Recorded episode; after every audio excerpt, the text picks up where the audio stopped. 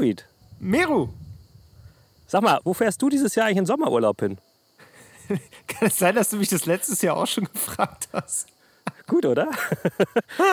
man soll ja immer so, man soll ja immer so Kreis, Kreise schließen. Das ist ja, das Ja, ja, man das, das Storytelling-mäßig. Ähm, ja, die Urlaubssituation gestaltet sich dieses Jahr ja etwas schwierig. Das äh, hast du ja sicherlich auch mitbekommen. Äh, Du, ja. so einen richtigen Sommerurlaub habe ich irgendwie gar nicht so richtig. Ich bin jetzt gerade so ein bisschen im, im Urlaub so. Ich bin gerade äh, grad bei meinen Eltern und äh, genau, sitze jetzt hier im Büro meiner Mutter und nehme äh, diesen Podcast mit ihr auf. schön, schön. Ähm, genau, das ist irgendwie so ganz nett. So ein paar Tage hier so auf dem Land und äh, schön grün alles. Äh, ich habe hier Aus Aussicht auf so einen Park, der ist so ganz, hat so Bäume. Äh, da fehlen nur noch so ein paar Orang-Utans eigentlich, die da drin rumklettern würden. Leider gibt es hier keine.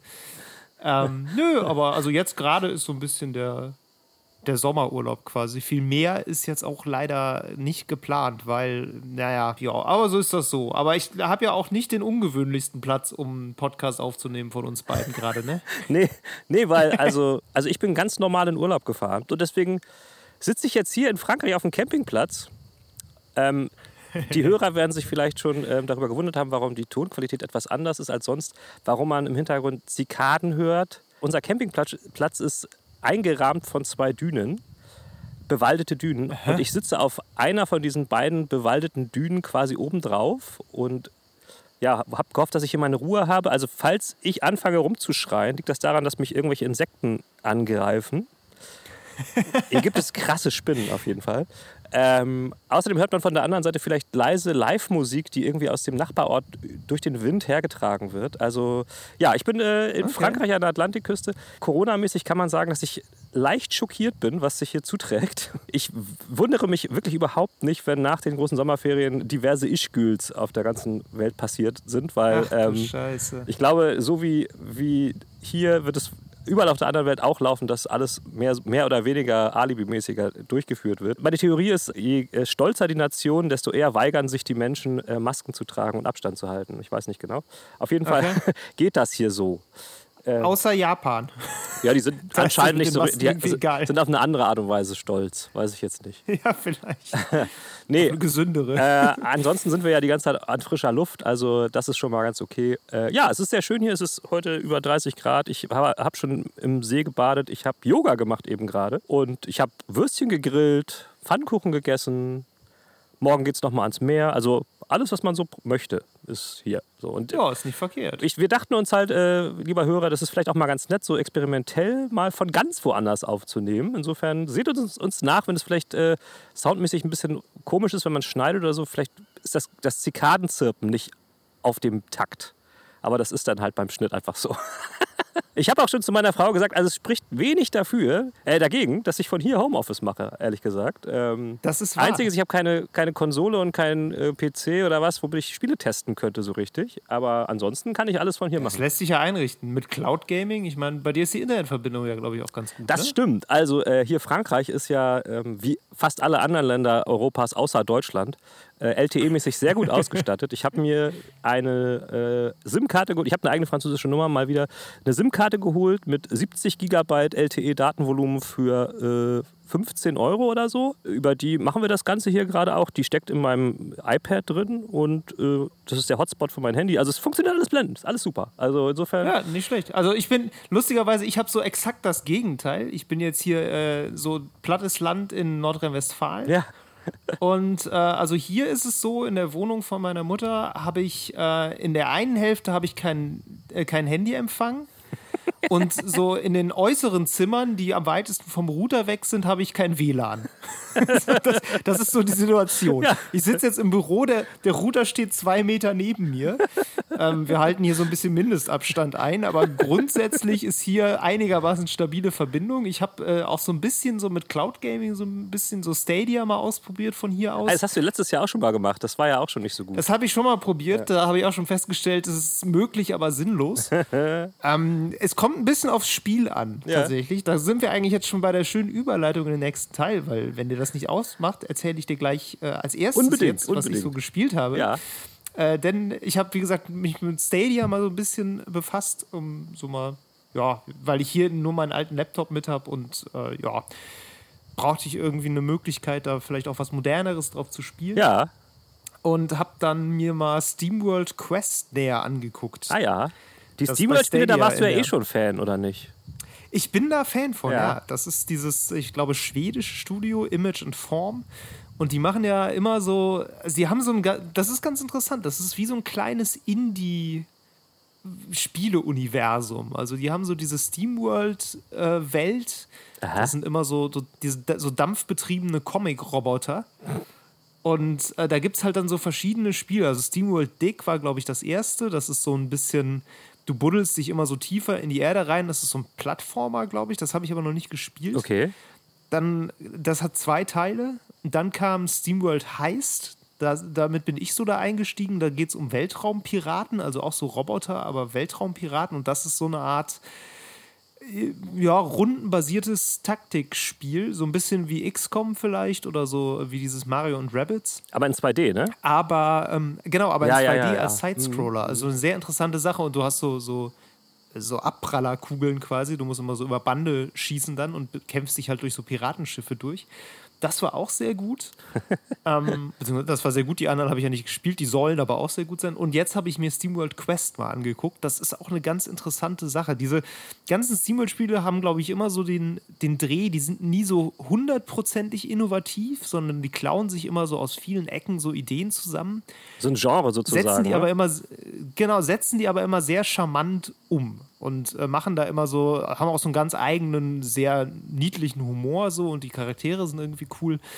Ähm, und so ist das jetzt bei SteamWorld Quest auch wieder. Das ist im Grunde so ein, ein Rollenspiel ähm, so, Ja. einer, so ein Fantasy-Rollenspiel mit so einer Story aber die Kämpfe sind äh, Kartenspiele Okay. so, also du läufst so durch eine Welt und dann triffst du halt äh, irgendwelche Monster und dann kommt halt ein Kampf und dann äh, sind die Kämpfe, fechtest du dann sozusagen mit, mit einem Deck von Karten aus. Also du, deine Attacken sind symbolisiert durch bestimmte Ah. Karten. Du hast äh, ein Team von äh, drei Leuten und äh, jeder von denen hat so eigene Fähigkeiten und jeder von denen wird so quasi symbolisiert durch ein Deck von acht Karten. Und du ziehst dann einfach äh, zu Beginn eines Kampfes, ziehst du dann eben, werden diese 16, äh, 24 Karten, acht von jedem, durcheinander gemischt und du ziehst dann, äh, ich glaube, sechs oder so. Und dann darfst du drei Karten spielen und dann ist der Gegner dran. Okay. So, und dann äh, werden quasi die Attacken dadurch symbolisiert. Ne? Und du hast dann einfach Gegner mit Lebensbalken und die haben auch jeweils ein Deck von Karten. Und so machst du dann diese Kämpfe und du hast dann halt eine, die ist, ist so Magierin, du hast eine, die ist so, äh, so eine Ritterin, die hat halt dann so physische Angriffe, dann hast du noch so einen Typen, der ist eher so Heiler, dann hast du noch einen, der ist so äh, viel auf kritischen Schaden, aber kann halt nicht so viel Verteidigung. Dann hast du noch so ein Duo, das sind so zwei kleine Roboterkinder, äh, die sind so, machen so immer so Kombinationen aus physisch und Magie und du hast dann so ein Elementarsystem noch mit verschiedenen Schadenstypen und die Gegner haben dann eventuell Resistenzen und du hast auch Resistenzen und es gibt so du merkst schon, also ne, so typische Rollenspielmechaniken eigentlich, so, aber Ja. eben in rundenbasierten Kartenkämpfen. Ja, vor allen Dingen klingt das danach, dass das natürlich für Stadia gut geeignet ist, weil es eher nicht so äh, äh, Reaktionsschnelligkeit genau, erfordert. Ne? Genau, darauf wollte ich auch hinaus, weil ich habe auch kurz versucht, mal The Division 2 zu spielen. Das funktioniert auch, aber ist schon deutlich unangenehmer, sag ich mal. Also da hast du zwar auch ein bisschen Zeit zum Denken, weil du ja immer so ein bisschen hinter deiner Deckung hängst und dann Ja. zielen kannst, bis das, bis das Lag vorbei ist und dann stürzt du dich äh, mit, voller, mit vollem Ping aus der Deckung, um dann zu treffen. Ähm, naja, aber es ist, so ein Kartenspiel ist schon besser für sowas, weil du einfach, ähm, ja, du hast halt keinen Zeitdruck. Und ähm, genau, also das ist ganz nett. Das krankt, wie auch schon SteamWorld heißt, so ein bisschen darunter, dass es, finde ich, ein bisschen zu viele Systeme so gibt. Also du hast halt einerseits diese Kartendecks, Ah. die kannst du selber dann zusammenstellen und beeinflussen. Ähm, du hast halt maximal acht Karten, aber kannst die beliebig zusammenbauen, kannst dadurch halt verschiedene Taktiken fahren. Dann hast du auch noch Rüstung, die geben dir dann eben auch noch irgendwie Boni. Du hast noch verschiedene Waffen, die geben dir auch noch Boni und so spezielle Combo-Angriffe.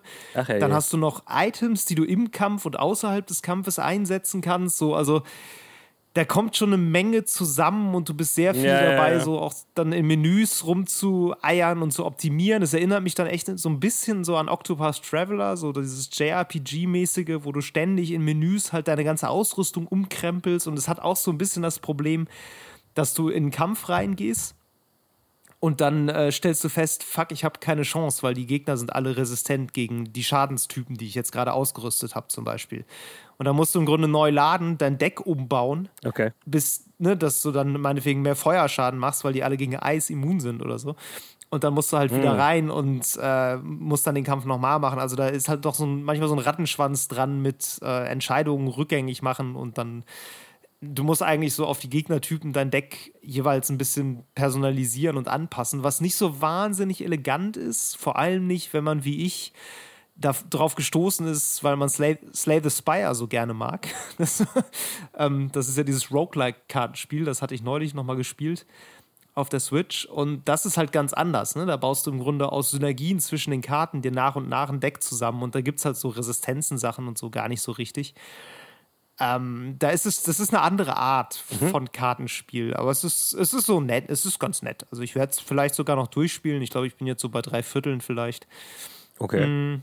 Ja, kann man, also diese SteamWorld-Spiele kann, kann man eigentlich immer ganz gut empfehlen. Das, die sind, glaube ich, nie schlecht. SteamWorld Dick werde ich jetzt auch nochmal ausprobieren, damit ich da endlich mal was Qualifiziertes zu sagen kann. zu der gesamten Reihe. Und äh, nö, die sind irgendwie, das ist ganz gut. Das kann ich empfehlen. Ja, okay. Also hast du deiner Genau. Indie-Tradition ähm, weiter Ehre getragen. So ein bisschen, ja. Auch weil ich jetzt gerade irgendwie nichts so richtig Großes zu spielen habe. Ähm, außer ich habe noch äh, Death Stranding, ist ja für einen PC jetzt raus. Ah, das ja. wollte ich mir auch noch mal angucken. Ähm, auch so vor allem, ich wollte da, mich reizt so ein bisschen mal in den Fotomodus zu gucken. Auch so, also so bis, äh, bis die ersten Mods da sind, dann werde ich wahrscheinlich mal anfangen, das zu modden, um zu schauen, wie bescheuert man das noch hinkriegt. ähm, aber so jetzt gerade rei- reizt mich irgendwie vor allem da den Fotomodus mal auszuprobieren. Also durchspielen werde ich es definitiv nicht mehr, da habe ich jetzt schon keinen Bock mehr. Also ich kriege jetzt, schon- krieg jetzt schon Zustände, wenn ich wieder daran denke, über die, irgendeinen Berg laufen zu müssen, stundenlang, um irgendwas wohin zu bringen, ohne umzukippen. Also, puh. Aber hast du das jetzt schon mal gespielt auf dem PC? nee, bisher nicht. Ich habe das äh, so. installiert und bin dann aber äh, gefahren. Deshalb, ich Weil, bin erst. ja, weil mich äh, würde tierisch wieder in- interessieren, wie die Steuerung umgesetzt ist. Also wenn du das nicht mit Controller spielst, wie macht man das denn mit Tastatur und Maus? Das kann ich mir gar nicht vorstellen, weil es geht ja im Spiel darum, dass man mit den, äh, mit den Tasten die Balance hält, also mit den Trigger-Tasten sozusagen. Aber vielleicht der Eigentlich Tastatur ja, kann ich mir das nicht überleg vorstellen. Gerade. Nicht so richtig. Nee, vielleicht musst du irgendwie, warte mal. Na, du kannst natürlich mit Q und E, ne? Wenn du jetzt mit W nach vorwärts läufst, kannst du natürlich sagen, du kannst äh, Ja, mit Q und E balancieren, dann kannst du nur nicht gleichzeitig zur Seite laufen. Okay, das ist stelle ich mir aber richtig bitch-mäßig scheiße vor, ganz ehrlich. Also, Ja, ich überlege gerade, ich lege mal kurz meine Hand hier auf so einen auf so einen PC, der hier in der Nähe steht. Warte mal, du könntest ja auch, also wenn du jetzt sagst, du willst mit WASD laufen, dann könntest du natürlich auch mit äh, Shift links und Leertaste könntest du natürlich auch balancieren. Oh ne? Shift links ist der kleine Finger und Leertaste ist der Daumen. ja, da kriege ich aber von drüber nachdenken schon Krämpfe in den Fingern. Also, weiß ich nicht. Wieso? Das liegt ganz normal. Das ist also so wie jetzt gerade, so wie ich das sehe. Das könnte gehen, aber ich weiß es tatsächlich nicht. Ich bin, äh, bin gespannt. Ich wollte es aber eigentlich eh mit Controller spielen. Ja, gut, okay, das geht natürlich auch, ja. Aber ich meine, du hast ja auch noch die Maus. Vielleicht Oh Gott, oh Gott, ja. damit auch noch irgendwie. Balancieren. Oder, das wäre richtig abgefahren, du. Also das hätte man mittlerweile gelesen, wenn das so wäre. Du läufst mit WASD und balancierst mit den Pfeiltasten. Das wäre abgefahren. Alter, da aus. Nee, nee. Uiuiuiui, nee, nee, nee, nee, nee. wild. ja, Kojima würde sich sowas trauen. Ach nee, Moment. ja, nee, also das, das werde ich die Tage mal ausprobieren, aber da erzähle ich dann wahrscheinlich Okay. äh, in der nächsten Folge mal was drüber. Ja, Und äh, nö, deshalb würde ich sagen, äh, du hast, glaube ich, mehr größere Sachen gespielt zuletzt. Ne? Ja, also bevor ich in Urlaub gefahren bin, musste ich noch den Test von Ghost of Tsushima zu Ende machen. Das war so wirklich ganz schön eng alles. Hab's dann aber irgendwie doch, doch noch geschafft. Ich bin relativ stolz, dass ich es allein schon mal geschafft habe. Ghost of Tsushima ist ja das äh, allerletzte PlayStation 4 Exklusivspiel von Sony, was es gibt, nach, also für die PlayStation 4 bevor dann die PlayStation 5 kommt. Und ähm, ja, das hätte man sich ja jetzt vorgestellt als so den, den, den absoluten Knaller nochmal hinten raus. finde ich, ist es aber ehrlich gesagt nicht so richtig geworden. Also ich kann ja noch mal erzählen, was es ist. Das ist quasi ein Open-World-Action-Adventure, was im alten Japan, im feudalen Japan spielt. Und zwar zur derzeit 1274, ja 1274, als die Mongolen, die, wie wir alle wissen, damals das größte Landreich der ganzen Welt errichtet hatten, ähm, nämlich auch Japan äh, einnehmen wollten und dazu übergesetzt sind. Tsushima ist so eine Insel von Japan, die nur 50 Kilometer vom Festland entfernt liegt. Das bot sich natürlich an. Entschuldigung, hier sind gerade Vögel am Zwitschern. Oh, da hinten. Und, du, alles gut. und die sind dann halt rübergeschippert und haben dann da ähm, erstmal alle örtlichen Samurais abgeschlachtet. Und äh, das lag vornehmlich daran, dass die Samurai damals noch so mh, der Meinung waren, man müsse sich halt face-to-face, Mann, Mann zu Mann in einem du Duell gegeneinander bekämpfen, um festzustellen, wer der Bessere ist. Und die Mongolen haben da ziemlich wenig drauf gegeben und sind einfach in Phalanxen angeritten und haben einfach alle abgeschlachtet. Und äh, naja, man spielt äh, Jin Sakai, ähm, den vermeintlich letzten Samurai, der noch übrig geblieben ist, der dann halt seinen Onkel, das ist sozusagen der ja, der Gouverneur der Insel befreien will, der gefangen genommen wurde von dem Khan äh, der Mongolen und dann so Verbündete sich sucht und ähm, merkt, dass er halt als Einzelkämpfer auch mal so ein paar Schleichtaktiken ausprobieren muss, um sich behaupten zu können gegen diese Gegnergruppen, naja und so weiter und so fort. Und es ist einfach ein Open-World-Game, wie man das kennt und sich auch wünscht vielleicht, wenn man sowas gerne spielt. Also es ist so ein, tatsächlich das Assassin's Creed Japan, was die Fans schon seit Ewigkeiten haben wollten. Ja, hat mich auch irgendwie erinnert so ein bisschen an Horizon Zero Dawn, weil es halt weniger so, so, so, ah, weiß ich nicht. Also du musst jetzt nicht unbedingt so Türme erobern und sowas, ähm, aber du bist schon so alleine unterwegs und sammelst Ressourcen, aus denen du dann wieder Sachen herstellen kannst. Kannst du allerdings nicht dann selbst craften, sondern musst sie dann eher irgendwo abgeben bei so einem Händler und dann kriegst du da halt die, die Pfeile und so von denen. Ja, genau, du kriegst halt, halt relativ schnell einen Bogen alles, alles was, man sich so, was man sich so vorstellt unter solchen Spielen, auch die ganzen Fortschrittssysteme, auch die ganzen äh, Skillbäume und die Eigenschaften und die Perks, die du noch irgendwie freischalten kannst und so. Das ist halt ein klassisches Open-World-Spiel und zwar auch ein gutes, muss man sagen. Und es sieht auch verdammt mhm. geil aus, beziehungsweise ich musste sagen, also im Kontrast zu The Last of Us Part 2, was ich ja vorher gespielt habe, ähm, sahen die Figuren jetzt nicht so gut aus. Also was so Motion Capturing anging und so, das ist alles deutlich schlechter, sagen wir Na gut, so. die sind ja auch nicht so sehr die Hauptsache. Nee, genau. Die sind nee, genau. Last of Us, glaube ich, schon wichtiger. Das merkt man auch. Ähm, das ist überhaupt nicht so dass der Fokus. Der Kontrast war schon sehr, sehr stark. Also es geht nicht so sehr um das Acting und um die Figuren und so, sondern vielmehr um diese Open World, um die Welt, die halt richtig malerisch aussieht. Also das ist wirklich krass gemacht, so mit, mit Wettereffekten, mit so Partikeleffekten. Überall flattern irgendwelche Blätter rum oder dann bist du irgendwie auf so einer so einer riesen Felderwiese mit Pampasgras, was sich im Wind äh, wiegt und so weiter und so fort. Das sieht schon wahnsinnig cool mhm. aus. Tag-Nacht-Effekte, äh, Sonnenuntergänge zum Dahinschmelzen und so weiter und so fort. Ähm, ja, eigentlich, wie gesagt, für jemanden, der so ein Spiel mag, richtig geil, aber mich hat es irgendwie nicht abgeholt. Vielleicht mag das auch daran liegen, dass ich irgendwie bei dem letzten großen Game von Sony mehr erwartet habe für die PlayStation 4. Einerseits. Und da kann das Spiel nicht viel führen. Ne? Nee, eigentlich also überhaupt das nicht. Das ist halt auch gerade nach diesen ganzen Verschiebungen. Das, ähm genau. Dann ist natürlich der, der Punkt auch, dass The Last of Us davor halt ein Monsterbrecher war, so der halt kontrovers war und ähm, über den man sich Gedanken gemacht hat und der einfach beeindruckend war. Und da, da, da kann das Spiel einfach, einfach nicht mithalten. Das ist einfach nicht die gleiche Kragenweite so. Ähm, und dann mhm. war für mich das größte Problem, dass ich irgendwie mit den Figuren und vor allen Dingen mit Jin Sakai, der Hauptfigur, überhaupt nicht warm geworden bin. Das war einfach überhaupt nicht mein Typ. Also das Spiel lehnt sich stark an, an klassische Samurai-Filme, die halt hier in Europa auch eh nicht so verbreitet sind, die halt mehr so Vorläufer sind der, der Western-Filme. Also die Western-Filme haben sich tatsächlich sehr viel abgeguckt von Samurai-Filmen, die aber also weitaus unbekannter sind als zum Beispiel Kung-Fu-Filme auch, die man ja in Europa eher kennt. Und sehr viel von dem ganzen Style und auch von der Inszenierung wurden da abgeschaut. Und es ach, wirkt, also vor allen Dingen die Figur wirkt dadurch irgendwie so, so künstlich kalt auf mich. Irgendwie konnte ich mit dem nicht so richtig warm werden. Und das hat es für mich tatsächlich ein bisschen zerstört. Das ist zwar schade, aber oh, so richtig geil fand ich es leider nicht. Ähm, aber wie gesagt, jeder, der immer schon mal ein Assassin's Creed spielen wollte, was nicht Assassin's Creed ist, der wird da genau das finden, was er gesucht hat. ich habe dann aber auch, als ich dann diese geleakten Assassin's Creed Valhalla Videos gesehen habe, sofort die, die Parallelen wieder gesehen. Also vom HUD-Overlay und so, dass du auf den beiden Seiten dann irgendwelche Funktionstasten hast, um irgendwelche Skills zu benutzen und so. Das ist alles genauso. Ja, genauso. Ja. Du hast auch ein Reittier und so weiter und so fort. Ähm, du kannst klettern und äh, pff, dich durchs hohe Gras schleichen. Also es hat all das, was man kennt. Und das ist vielleicht auch so ein bisschen das Ding.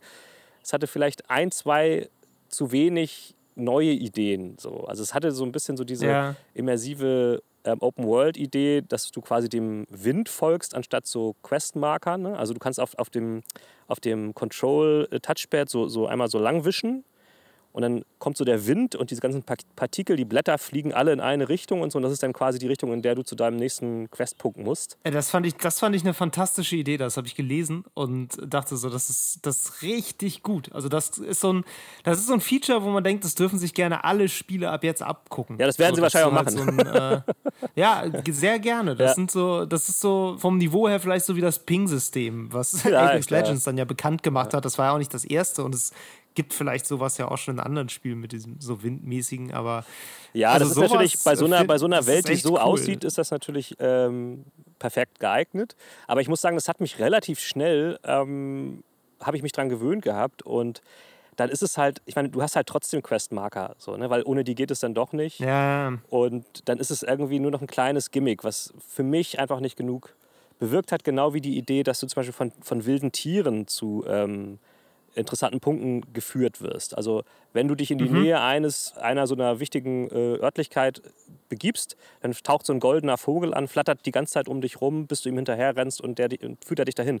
Das hat mich irgendwann echt derbe genervt. Dass, wenn ich da nämlich nicht hin wollte, gerade weil ich was anderes vorhatte, war die ganze Zeit dieser scheiß gelbe Vogel am Rumflattern um mich rum und hat rumgezwitschert. Dann habe ja. ich ihm einen anderen Mal, habe ich ihm versucht zu folgen, dann ist er irgendwie an so einer Wand irgendwie geklippt und dann über so eine Felswand rüber, die, über die ich halt nicht rüber konnte, was dann irgendwie auch wieder scheiße war. Okay. Also, ah, es waren schon sehr schöne Ideen, aber es hat mich irgendwie, hat für mich nicht gereicht, sorry. Also es ist ein gutes, es ist bestimmt ein gutes Open-World-Spiel, aber hat mich jetzt einfach nicht so hingerissen, weiß ich nicht. Auch wenn es schön aussieht. Auch so ja. ein Ding, das ist natürlich auch wie gemacht für Fotomodus. Gibt es da natürlich auch in, äh, in sehr ausführlicher Form drin. Aber ich, ich gucke mir das dann nochmal einmal an, gehe alle Filter durch, drehe so ein bisschen mit der Kamera rum, finde es cool und dann brauche ich es irgendwie nicht mehr. Bin ich irgendwie auch nicht der Richtige für. Ja. Wahrscheinlich bin ich einfach nicht anspruchsvoll für sowas. Keine, äh, anspruchsvoll genug für sowas, ich weiß es nicht.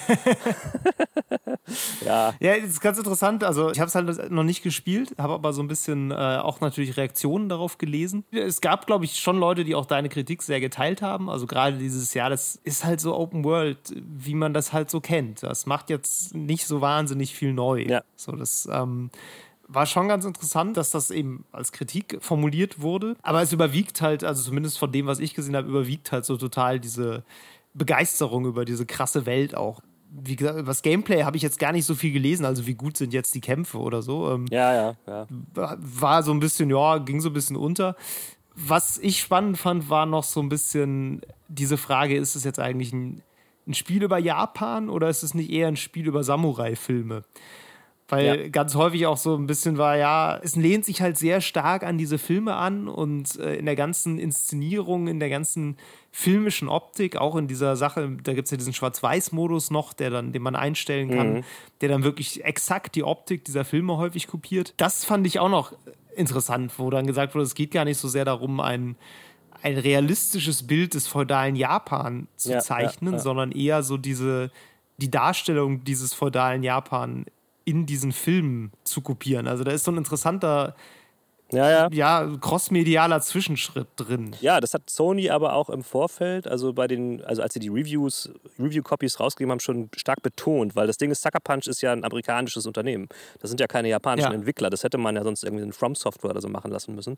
Nee, das sind halt Amerikaner und die haben halt auch ganz explizit in den Review-Guides sozusagen betont. Nein, nein, also das ist halt tatsächlich ein Spiel über die Filme, weil die halt Fans der Filme sind. So, ne? Weil das äh, in, in Amerika und gerade in, äh, in Kalifornien, also an der Westküste von Amerika, halt ein Riesending war, diese Filme. Die äh, haben ja so einen krassen Einfluss gehabt, dass selbst George Lucas gesagt hat, dass Star Wars ist halt eindeutig von, äh, von diesen Samurai-Filmen und von Kurosawa, also diesem äh, Regisseur, der halt auch nachdem dieser Schwarz-Weiß-Modus auch benannt ist, Star Wars ist da, davon mhm. inspiriert und genauso ähm, diverse andere, also zum Beispiel hier ähm, die glorreichen Sieben, der ja irgendwie einer der krassesten Western, als einer der krassesten Western überhaupt gilt, ist ja ein direktes Remake von Die Sieben Samurai, auch von Kurosawa.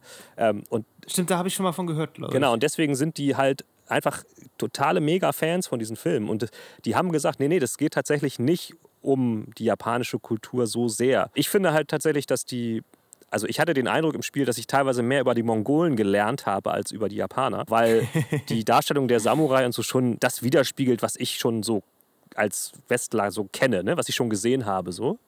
Aber alle, ja. alle das, was ich über die Mongolen gesehen habe, war mir relativ neu. So. Und da sind dann auch so Sammelobjekte, wo du dann so Kulturgegenstände der Mongolen finden kannst. Wo dann zum Beispiel mhm. war da eine ägyptische Maske, so, wo dann so ein Text, Erklärtext war, ja, die Mongolen sind bis nach Nordafrika gekommen, so mit ihrem Reich und so. Und das wusste ich ja, nicht so, keine Ahnung. Das ist dann teilweise, fand ich interessanter als so dieses ja, ich will jetzt nicht sagen klischeehafte Bild der Samurai, weil das ist ja wohl auch relativ authentisch, aber ähm, ne, also als das, was ich schon kenne von denen. Das, das fand ich schon alles cool so. Also das ist auch interessant und ist auch schön. Ähm, und ja, das Spiel kann auch nichts dafür so sehr, dass es jetzt nicht super mega nice alles neu macht. Und das ist halt die Parallele, die ich als erstes gezogen habe, war die zu Days Gone. Days Gone ist ein super gutes Open-World-Spiel. So. Auch ein Sony PS4-Exklusivspiel von Band. Also auch ähm, ein gro großes Studio.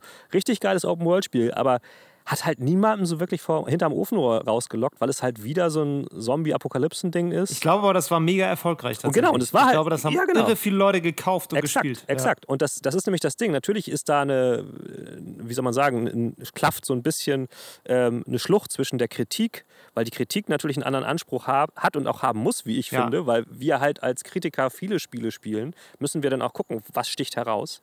Aber natürlich ist für den 0815, oder das ist, klingt ja jetzt schon abwertend, aber für den Spieler der halt zum Beispiel nur Open World Adventures spielt und darauf immer wartet, ist das ja genau geil. Und das ist ja nichts Schlechtes. Ja, natürlich. Die Kritik neigt natürlich dazu, Innovation höher zu bewerten und äh, beziehungsweise fehlende Innovation auch zu äh, auch anzukreiden. Genau. Und das ist ja die, die ewige Frage, was soll Videospielkritik? Ne? Ist das eine, eine bloße Spaßberatung, die im Grunde sagt, ja, Grafik, Grafik 3, äh, Gameplay 2, Sound 1, naja. äh, macht unterm Schritt, Schnitt 3,5, kann man sich kaufen? Äh, so. ja, Oder ist es irgendwie eine, eine Besprechung, die halt Spiele vielleicht auch als ein, als ein Kulturgut ernst nimmt und dann eben auch schaut, wie, wie bringt ein Spiel dieses Kulturgut in einer gewissen genau. Weise voran oder auch nicht voran oder ohne jetzt zu werten, sagt einfach, in welche Richtung es das bringt. Na also. eben. Deswegen ist es natürlich auch klar, dass, dass die, also die Journalie hat ja, äh, für die war ja The Last of Us Part 2 ein Festessen. So. Das war ja für die ne, genau das Ding. So. Klar. Für den Spieler ist es was ganz anderes. So. Ähm, und für den Spieler ist auch äh, äh, Ghost of Tsushima wahrscheinlich ein richtig gutes Game. So. Ich kann halt sagen, es ist ein richtig geiles, normales Game. Aber für mich war es halt ja. irgendwie, äh. hat ein bisschen was gefehlt einfach. Aber vielleicht war es für mich tatsächlich auch ausschlaggebend der Charakter, wenn es jemand gewesen wäre wie Aloy. So. Also ich meine, Horizon Zero Dawn hat eine meiner Meinung nach deutlich bessere Story als Ghost of Tsushima. Ja. Aber Aloy war auch einfach super sympathisch. So. Und wäre das ja. mehr so gewesen bei Ghost of Tsushima, hätte ich wahrscheinlich die anderen Sachen auch weniger signifikant äh, empfunden. So. Insofern, ey, Ghost of Tsushima, ein sehr gutes Open-World-Game, für mich hat irgendwie Mühe gefehlt, aber ich kann auch immer nur schwer in Worte fassen, was das alles so genau war.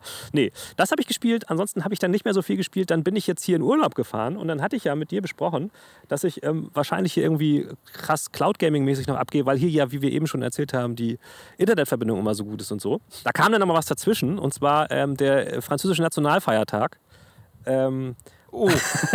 Weil das Ding ist. Da waren alle den ganzen Tag im Internet. Nee, nee, nee, nee, nee, gar nicht. Sondern ähm, ich muss mir halt erst diese, an diesem Automaten diese SIM-Karte ziehen mit diesen 70 Gigabyte für 19 Euro oder 15 Euro, keine Ahnung. Und dieser, diese Automaten stehen immer in Tabakläden. Und hier in der Gegend nur in einem einzigen Ach Tabakladen. So. Und der hat halt, weil der Nationalfeiertag ein Brückentag war, die ganze Zeit zugehabt. Und deswegen konnte ich da nicht hin. Ach so. Und äh, konnte, ah. konnte kein Cloud Gaming so richtig betreiben. Ich habe das jetzt gestern geschafft. Ähm, und äh, habe das, hab das deswegen nicht gemacht. Ich habe jetzt halt ähm, über, über dieses Datenvolumen meinen mein YouTube-Yoga-Kurs mir angeguckt. Bisher nur. Okay. ähm, was ich aber dann gemacht habe, ist, ich habe halt ähm, nochmal auf meinem Kindle das grandiose Buch Bloodsport and Pixels von Jason Schreier nochmal angefangen zu lesen. Sehr gutes äh, Buch über ah, ja. ähm, Videospielentwicklung, vor allen Dingen über den, wie soll man sagen, über den menschlichen, den menschlichen Zoll, den das den Entwicklern abverlangt, um solche Games zu entwickeln. Und habe habe dann nochmal das Kapitel gelesen über Stardew Valley, diesen Farming-Simulator, den äh, kennt man vielleicht, das ist eigentlich ein Harvest Moon äh, Rip-Off, kann man sagen, von einem Kerl namens Eric Barone aus Amerika, der das ganz, ganz, ganz alleine entwickelt hat in, ich glaube, es waren so ungefähr fünf, sechs Jahre. Der wollte eigentlich nach seinem Studium als Bewerbungscase so ein kleines Game entwickeln ein paar, in ein paar Monaten Und seine, seine Freundin hat dann ihn und äh, sich selbst ernährt, ist arbeiten gegangen und er hat dann halt Tag ein, Tag aus an seinem kleinen Videospiel gearbeitet. Irgendwann wurde das Projekt immer größer und größer und größer und ähm, ja, er hat dann fünf Jahre lang nichts anderes gemacht. Jetzt ist er Millionär. Ja, und dann stellt sich raus am Schluss, dass er halt äh, plötzlich Millionär geworden ist, weil sich das Spiel sehr gut verkauft hat. Ähm, das, ich habe das Spiel schon mal angefangen zu spielen und zwar äh, habe ich das auf iOS bekommen als Rezensionsexemplar damals. Äh, aber hatte es dann nur auf dem iPhone gespielt. Und es war irgendwie sehr klein. Und jetzt hier habe ich ja mein iPad dabei. Und dann habe ich hier abends angefangen, nochmal Stardew Valley zu spielen. Ja. Weil das habe ich ja schon runtergeladen auf mein iPad. Da brauchte ich kein, kein LTE-Datenvolumen für. Und das hat mir sehr viel Spaß gebracht, weil ich vor allen Dingen nicht wusste, dass man auf dem iPad, ich weiß nicht, ob es auf dem iPhone auch geht, total krass rauszoomen kann mit zwei Fingern. Wupp, und dann kann ich, die, kann ich die ganze Karte fast auf einmal sehen. Und das hat mich nämlich vorher immer so genervt, dass ich immer so, um irgendwo hinzurennen, immer tausendmal so auf die, auf die Karte tippen musste, so, damit er auch weiterläuft. So, weil ich habe das nicht mit, mit Gamepad gespielt, sondern immer nur mit Touch. So. Aber jetzt konnte ich einfach rauszoomen und dann halt auf die, aufs andere Ende der Karte tippen und dann ist er einfach erstmal gelaufen. So. Ja, ich habe das Spiel so ein bisschen neu für mich entdeckt.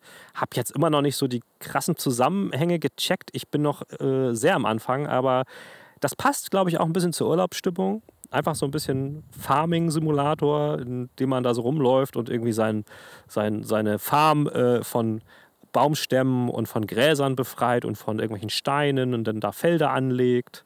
Dann muss man in die Stadt rennen und alle Leute kennenlernen, immer irgendwie Saatgut kaufen. Dann muss man später äh, eine Vogelscheuche bauen, einen Tierstall und so weiter und so fort. Das habe ich gespielt. Sehr gutes Spiel. Ähm, ist, glaube ich, nicht besonders teuer. Und auf iOS, beziehungsweise vor allen Dingen auf Tablets, finde ich, bietet sich das echt an. Ich glaube, auf Steam kostet das wahrscheinlich auch nur noch ein Apple und ein Ei. Aber wer auf sowas steht, ähm, der kann sich das auf jeden Fall nochmal holen. Hat irgendwie keine Mikrotransaktionen. Weißt du, es hat nicht dieses typische äh, Smartphone-Spiel-Scheiß, Ja, ja, wo du dann ja, immer irgendwie noch dazu genötigt wirst, noch was dazu zu kaufen. Überhaupt nicht. Äh, das hat mich, das hat mich äh, wieder ein bisschen gefangen, muss ich sagen. Aber ich muss dazu auch sagen, ich habe natürlich hier im Urlaub sehr wenig gespielt insgesamt, weil ich habe genug anderen Scheiß zu tun. Ich bin schwer beschäftigt. Ich habe Urlaub.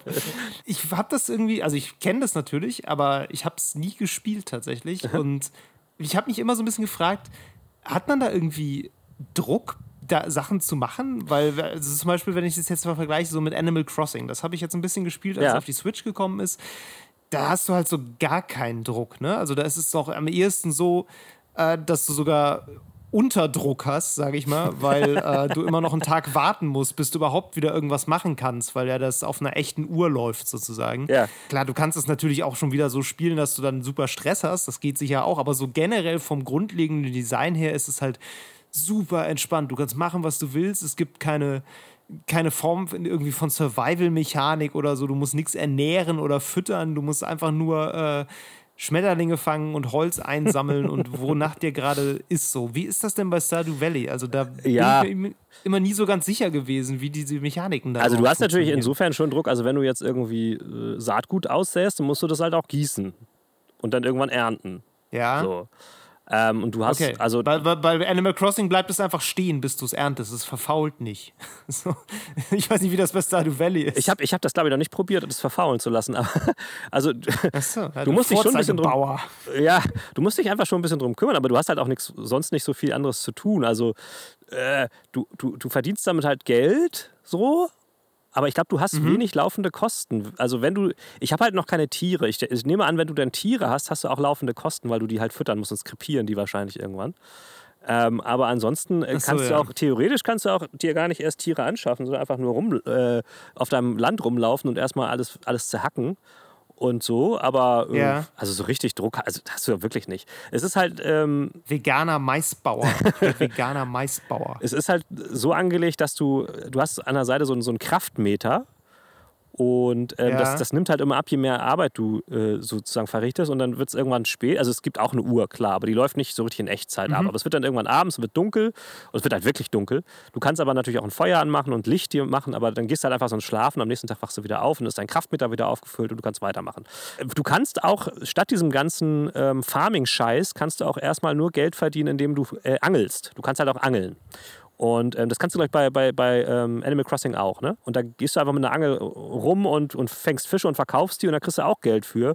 man kann nicht sagen, dass das etwas ist, was Druck erzeugt. Also, nee, überhaupt nicht. Es ist halt, aber ich glaube, es ist ein anderer Rhythmus als bei, bei Animal Crossing auf jeden Fall, weil du schon, äh, sobald du anfängst, eine Farm zu errichten, musst du natürlich auch für sie sorgen. So. Also, das ist schon Ja, ja. Teil des, des, äh, des Grooves des, dieses Spiels. Ja. Okay. Ja, interessant. Hatte ich immer mal so für die Switch im Auge, aber ähm, bisher irgendwie. Ja, wäre wär auf jeden Sales Fall immer ein verpasst. in, interessanter, äh, interessanter Vergleichstest auf der Switch. Stardew Valley gegen Animal Crossing. Was ist besser? Kann ich mir schon vorstellen, doch, doch. Ja, ja, beides jeweils 500 Stunden gespielt und dann äh, Ja, das ist auf jeden Fall ist das so ein Stundengrab. aus Auf jeden Fall. informierter Perspektive. Ja, ja, das, die sind ja alle so. Pass auf, Meru, dann würde ich sagen, äh, wir haben uns ja überlegt, das haben wir jetzt gar nicht erzählt am Anfang, das erzählen wir jetzt einfach Überraschung, jetzt, ja. dass wir in dieser Folge mal äh, so ein bisschen ausnutzen, dass du, ich sag mal so, äh, deiner geistigen Gesundheit etwas Gutes getan hast und dich aus dem Internet ferngehalten hast die meiste Zeit. Zumindest die meiste Zeit. Äh, ja. und, ich, und ich das nicht getan habe. Ja. Und äh, wir deshalb mal so ein bisschen aktuelle Themen vielleicht so der letzten zwei Wochen mal aufgreifen. Ich habe mir so ein paar aufgeschrieben. Cool. Da können wir uns mal so ein bisschen, da kann ich dir ein bisschen was erzählen. Genau, was, was ich in der dann, Welt verpasst äh, habe. Und dann äh, kann ich ja mal meinen Senf dazugeben, was, was ihr da draußen alles so Richtig. anders machen solltet. Genau. Endlich erfahren wir, was Mero auf seiner Sanddüne auf dem Campingplatz an der Atlantikküste von aktuellen Geschehnissen rund ums Thema Gaming hält. Sehr gut. Machen wir das. Also, Miro, als allererstes Thema möchte ich äh, quasi anschließen an ein Thema, was wir eben schon gestreift haben, nämlich Ja, bitte. den Ghost of Tsushima-Diskurs Okay. und äh, insbesondere so den, ein bisschen den Diskurs um Videospielbewertungen. Oha. Was kommt jetzt? Pass auf, es ist eigentlich nur eine sehr kleine News, aber ich finde die sehr interessant. Folgendes ist nämlich passiert. Metacritic hat den User Score verändert. Oh. Und zwar insofern, dass man jetzt Bewertungen für den User Score erst 36 Stunden nach Erscheinen eines Spiels abgeben kann. Aha. Das ist sehr interessant. Das ist gar nicht mal so sehr interessant wegen Ghost of Tsushima. An Ghost of Tsushima ist es jetzt nur aufgefallen, Ja, ja, weil ja. da natürlich alle Leute geguckt haben. Spannend ist es natürlich vor dem Hintergrund Last of Us Part 2, weil wir da ja mitbekommen haben, als es rauskam, dass so sofort nach Freischaltung des User Scores da irgendwie Dutzende, Hunderte kreuznegative Bewertungen eingegangen sind. Ja, ja. Was jetzt per se nicht das Problem wäre, aber es ist schon dann ein bisschen auffällig, weil du denkst, ähm, habt ihr das 25-Stunden-Spiel jetzt bis dahin durchgespielt? Bei Metacritic ist es anscheinend angekommen, dass das irgendwie ein Tool ist, was, ich will es mal positiv formulieren, nicht immer im besten Interesse genutzt wird. Ich bin ganz sicher, dass Sony da auch mal nachgehakt hat. Ganz ehrlich, ich kenne die doch. Das kann gut sein. Also ich, äh, ich finde das, ich, ich muss ja wirklich sagen, aus meiner persönlichen Perspektive, der User Score bei Metacritic ist generell meiner Meinung nach völliger Abfall. Nicht, weil ich Leuten nicht zutraue, dass sie eine Meinung zu einem Videospiel haben oder weil ich ihnen nicht, äh, weil ich nicht möchte, dass sie die äußern. Das können sie gerne tun, nur in den meisten Fällen sind die Kriterien so völlig an den Haaren herbeigezogen und so. Also du merkst einfach, dass professionelle Kritiker zumindest mal gelernt haben, positive und negative Aspekte gegeneinander aufzuwiegen, um dann zu einem qualifizierten Urteil zu kommen. Das ist den allermeisten Leuten, die da User-Rezensionen schreiben, ist das völlig fremd. Also bei The Last of Us Part 2 hat sich halt besonders krass gezeigt. Ja, ja, ne? klar. Da war ja riesig viel negativ und dann irgendwann wurde es ja aber noch absurder. Dann kamen die positiven Kritiken rein, die im Grunde schon von vornherein zum Teil geschrieben waren. Also manche waren sicherlich auch ernst, genauso wie manche negativen auch ernst waren, aber viele sind halt auch so, ja, ich gebe jetzt nur 10 von 10, um die ganzen 0 von 10er aufzuwiegen. Und Naja, das ist halt klar. so. Äh, Also dann guckst du besser schon wieder bei, dem, bei den Leuten, die so 5 bis 6 von 10 geben. Da kriegst du wahrscheinlich noch am ehesten ein einigermaßen qualifiziertes Urteil, weil die sich zumindest mal überlegt haben, welche Zahl sie da dran schreiben wollen. Ja, ja, klar. Also dieses System hat sich, glaube ich, einfach überlebt in der Hinsicht. Und das haben die jetzt auch gemerkt. Jetzt äh, bin ich gespannt, was immer so nach 36 Stunden passiert bei heiß diskutierten Spielen. Ob da wirklich Leute dann sagen, ja, ich spiele es jetzt wirklich erstmal, bevor ich was sage. Oder ob die Leute, die es scheiße finden wollen, es sowieso dann scheiße finden und es dann nach 36 Stunden erst hinschreiben. das ist eben genau die Frage, wie viel bringt und das? umgekehrt. Ne? Ja. so. Also ist, ist Ich das, fand den Schritt auf jeden? Fall interessant. Ja, ich meine, das Ding ist mit so User-Reviews, das ist ja, also stell dir mal zum Beispiel auf Steam vor, da gibt es ja nur User-Reviews. Da ist das ja auch eine ganz andere Sache. Und da wird es aber, da haben die ja auch immer schon das Problem mit solchen Geschichten gehabt. Das stimmt. Steam hat aber, das muss man auch sagen, Steam hat sinnvolle Maßnahmen ergriffen, um das zu steuern. Steam hat A eingeführt, dass da angezeigt wird, wie lange du das gespielt hast. Da Ja. steht sogar bei, ob du das im Early Access gespielt hast oder nicht. Ja. Und was Steam auch macht, ist diese, ähm, diesen Wertungsverlauf anzugeben. Also zu sagen, die zeigen halt an, wie viele Wertungen zu einem bestimmten Zeitpunkt reingekommen sind. Und du kannst halt so Review-Bombings dadurch sofort erkennen. Genau, Wenn genau. an einem Tag auf einmal 20.000 negative äh, Wertungen eingehen, dann weißt du genau, okay, irgendwer hat bei Reddit rumgestänkert oder bei YouTube Ja. und die Leute haben dann irgendwie hier ihren äh, Emotionen freien Lauf gelassen. Aber das ist halt das Ding, das kann Steam halt machen, weil Steam halt den kompletten Zugriff auf diese Plattform hat, nicht? Also, weil die können natürlich sehen, diese Spiele wurden bei Steam gekauft und bei Steam gespielt. Metacritic ist natürlich Genau. Meta, also das heißt, äh, PSN und Xbox und wie sie alle heißen, sind da nicht dran angeschlossen. Das ist natürlich dann der Vorteil, den Steam hat. Genau, es gibt immer mal wieder so, ähm, so Anregungen, dass die das doch bitte daran koppeln sollen. So nach dem Motto, wenn du äh, Ghost of Tsushima da bewerten willst, musst du dich mit deinem PSN-Account einloggen. Mhm. Und das muss erstmal dann verifiziert werden, dass du das Spiel besitzt Ja. Und idealerweise auch gespielt hast. Das wird wahrscheinlich datenschutzmäßig mega schwierig sein, weil äh, Ja, das würde ich gar nicht mal sagen, ehrlich gesagt. Ich glaube eher, das ist, da ist wahrscheinlich die Frage, ob, ob, ob Sony das möchte. So, und ich glaube, das wollen sie nur wiederum nicht so unbedingt. Das, also weißt du, da ist, das ist, glaube ich, ein Politikum eher. Also auf jeden Fall, was ich sagen will, User, User Reviews und User Rankings sind ja eigentlich immer ein Problem. Also zum Beispiel auch wenn ich bei Amazon irgendwie was bestelle. Ähm, dann ja, gucke ich halt meistens schon gar nicht mehr auf die guten Bewertungen. Ich gucke auch meistens gar nicht mehr auf die schlechten Bewertungen, sondern ich lese immer nur, was die mit der 3 geschrieben haben. Weil Ja, ich weiß, dass, dass die alle anderen scheiße sind. So. Es geht darum, halt auch für den, für den Nutzer zu identifizieren, ähm, wie viel kann so ein User-Ranking überhaupt wert sein. Und das kann ich bei Amazon halt relativ gut tun, so, aber bei ähm, bei solchen Spiele-Reviews ist wahrscheinlich das Problem, dass die Publisher auch Sorge haben, dass die Leute einfach nur auf das Endresultat gucken, nur auf den Score. Und, und der sieht dann halt Ja. scheiße aus. Und das ist etwas, was, was Ja. halt nicht sein darf. Also man müsste das anders, wie soll man sagen, präsentieren, glaube ich. Aber wie viel jetzt so eine Änderung bringt, dass das später erst losgeht, kann ich irgendwie nicht so richtig beurteilen. Ich würde dann so, so, so Steam-mäßige Veränderungen, Steuerungen eigentlich ehrlich gesagt ein bisschen sinnvoller finden. Aber das ist wahrscheinlich nicht so einfach für Metacritic. Oder einfach generell finde ich, Metacritic könnte eigentlich auf User-Rankings verzichten, oder? Ich meine, ja. was, warum? Also, das ist ja eigentlich Ich weiß nicht es auch da. nicht. Ich weiß auch nicht, was. Nein, die nimmt ja auch, wie gesagt, die nimmt niemand wirklich ernst. Also zumindest Ja. sollte das niemand tun, dem es auch nur ansatzweise daran gelegen ist, da vernünftige Informationen zu bekommen. Ich nehme eher an, dass Ähm, Metacritic natürlich selber auch ähm, sehr viele Zahlen dadurch generiert, dass die Leute überhaupt dahin gehen und sich das angucken. Und Klar. das ist wahrscheinlich dann eher so ein Faktor.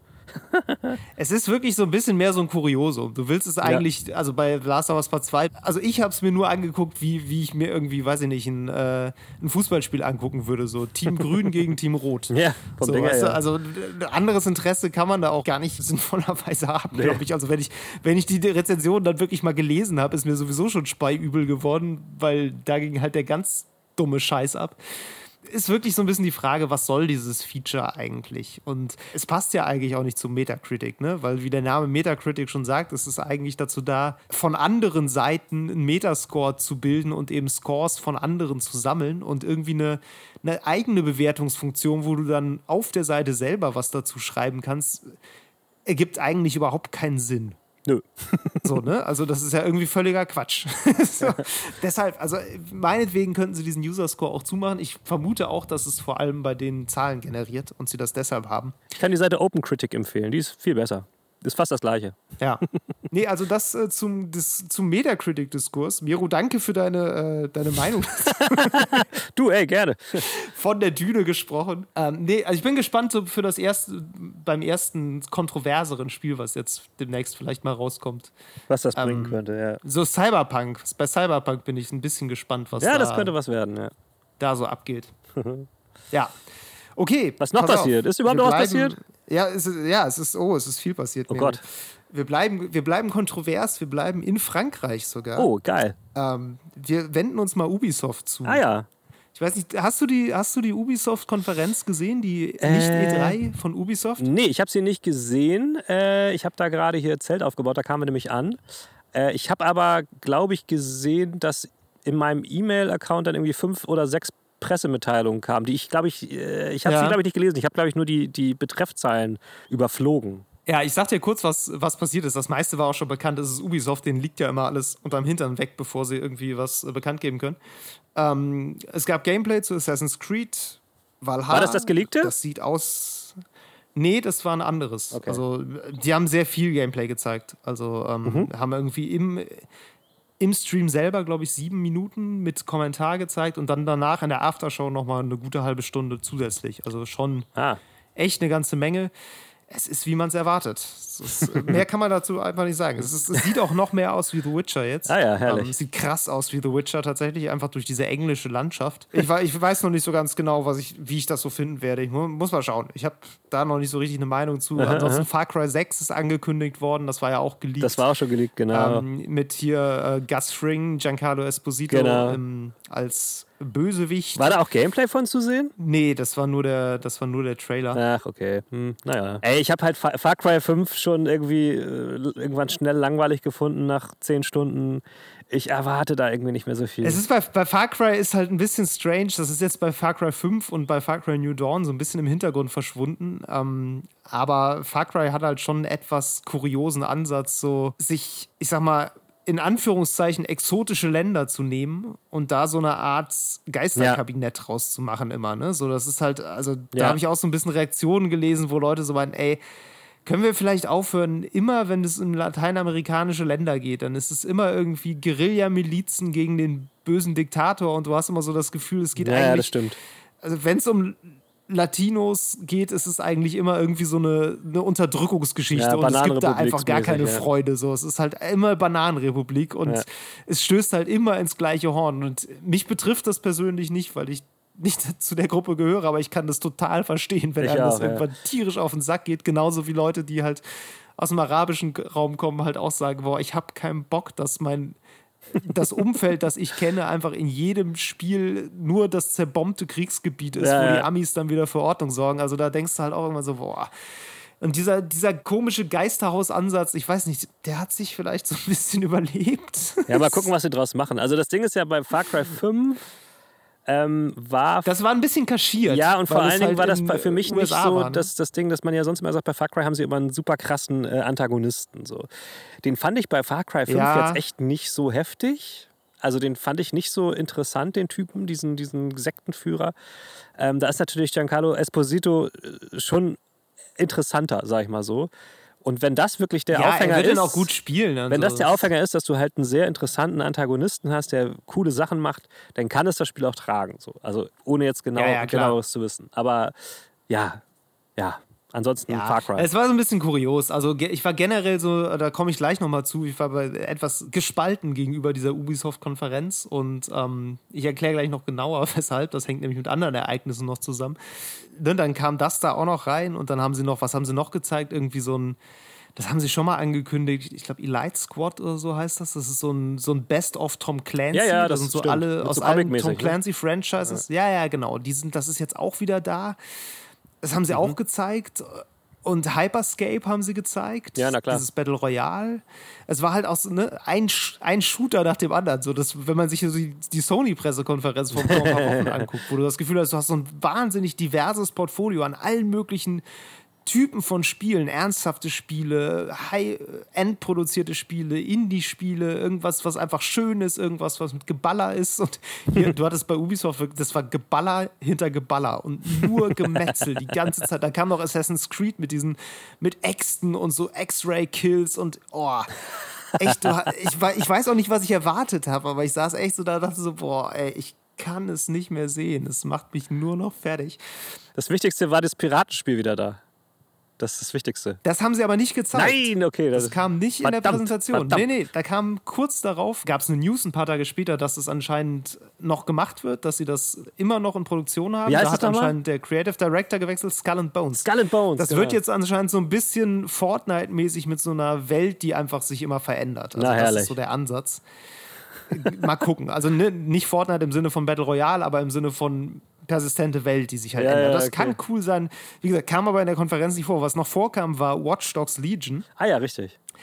Boah, und das war auch, ey, das, das haben sie ein, eingeleitet mit ähm, so einem Das war so ein, so ein Kurzfilm, der war inspiriert von dem Spiel, aber mit echten Schauspielern gedreht. Äh? Spielte dann irgendwie in London so eine Verfolgungsjagd mit Leuten in schrillen Klamotten, so wie die halt bei Watch Dogs dann aussehen. Okay. Ähm, und da drüber war so ein richtig, so ein Voice-Over, das war so eine, eine Adaption dieses Gedichtes aus dem, ähm, aus dem Zweiten Weltkrieg oder ich glaube, das ist sogar noch davor. Also es geht so um die Nazi-Verfolgung. Das ist dieses Ding mit, äh, zuerst sind, waren sie hinter den Kommunisten her, aber das hat mich nie interessiert, weil ich war ja kein Kommunist. Dann, Ach, dann haben okay. sie die Juden Ja, ja, geholt, ja, aber ich war ja kein Jude und dann, ne, das geht immer so weiter. Die Journalisten, aber ich war ja kein Journalist. Und irgendwann haben sie mich geholt, aber da war niemand mehr da, der, das, der davon erzählen konnte. So, das ist das, das Gedicht und das hatten sie adaptiert auf so eine ganz komische Art und Weise. Mit, äh, dann haben sie die Street Artists geholt, aber ich war ja kein Street Artist. So, und ey, das war auf, eine, auf so eine ganz perverse Art, fand ich das so irre zynisch, irgendwie so ein Gedicht über den Holocaust zu nehmen, um dein Post-Brexit ähm, Immersive Sim Ballerspiel zu bewerben. Also das, hat, das war das Erste, was man in dieser Präsentation gesehen hat und das hat mich einfach schon so direkt auf dem völlig falschen Fuß erwischt, wo ich auch noch sagte, boah Leute, das, das kann jetzt wirklich nicht euer Ernst sein. Ey, ey, David, das ist nur ein Spiel. Es hat mit Politik nichts zu tun. Du kennst doch Ubisoft. Ja, genau, da, genau, das ist halt das Ding, ne? Und das war halt, ich muss mal sagen, das ist das Absurdeste an der ganzen Sache. Ubisoft ist der Publisher, der große Publisher, der die politischsten Spiele überhaupt im Portfolio hat. Jedes einzelne Spiel von denen, das strotzte vor politischen Anspielungen, so, ne? Das ist ja nicht nur Far Cry. Und Far Cry hatte schon, da waren dann Straßenschlachten mit der Polizei und irgendwie Libertat und weiß ich nicht was, ne? Revolution und du denkst so, ja, ist das, ist, ist das die Tagesschau oder ist das äh, Far Cry? also, völlig krass. Und dann stellen, und die stellen sich dann hin und sagen, nö, das ist, wir lassen uns da inspirieren, aber wir erzählen irgendwie alle Seiten so. Und es macht mich rasend, dass ausgerechnet der Publisher, der Spiele hat, die wirklich was sagen könnten, dass der sich mit dieser Haltung hinstellt. Also es ist, Und dann sind das noch nicht mal Amerikaner.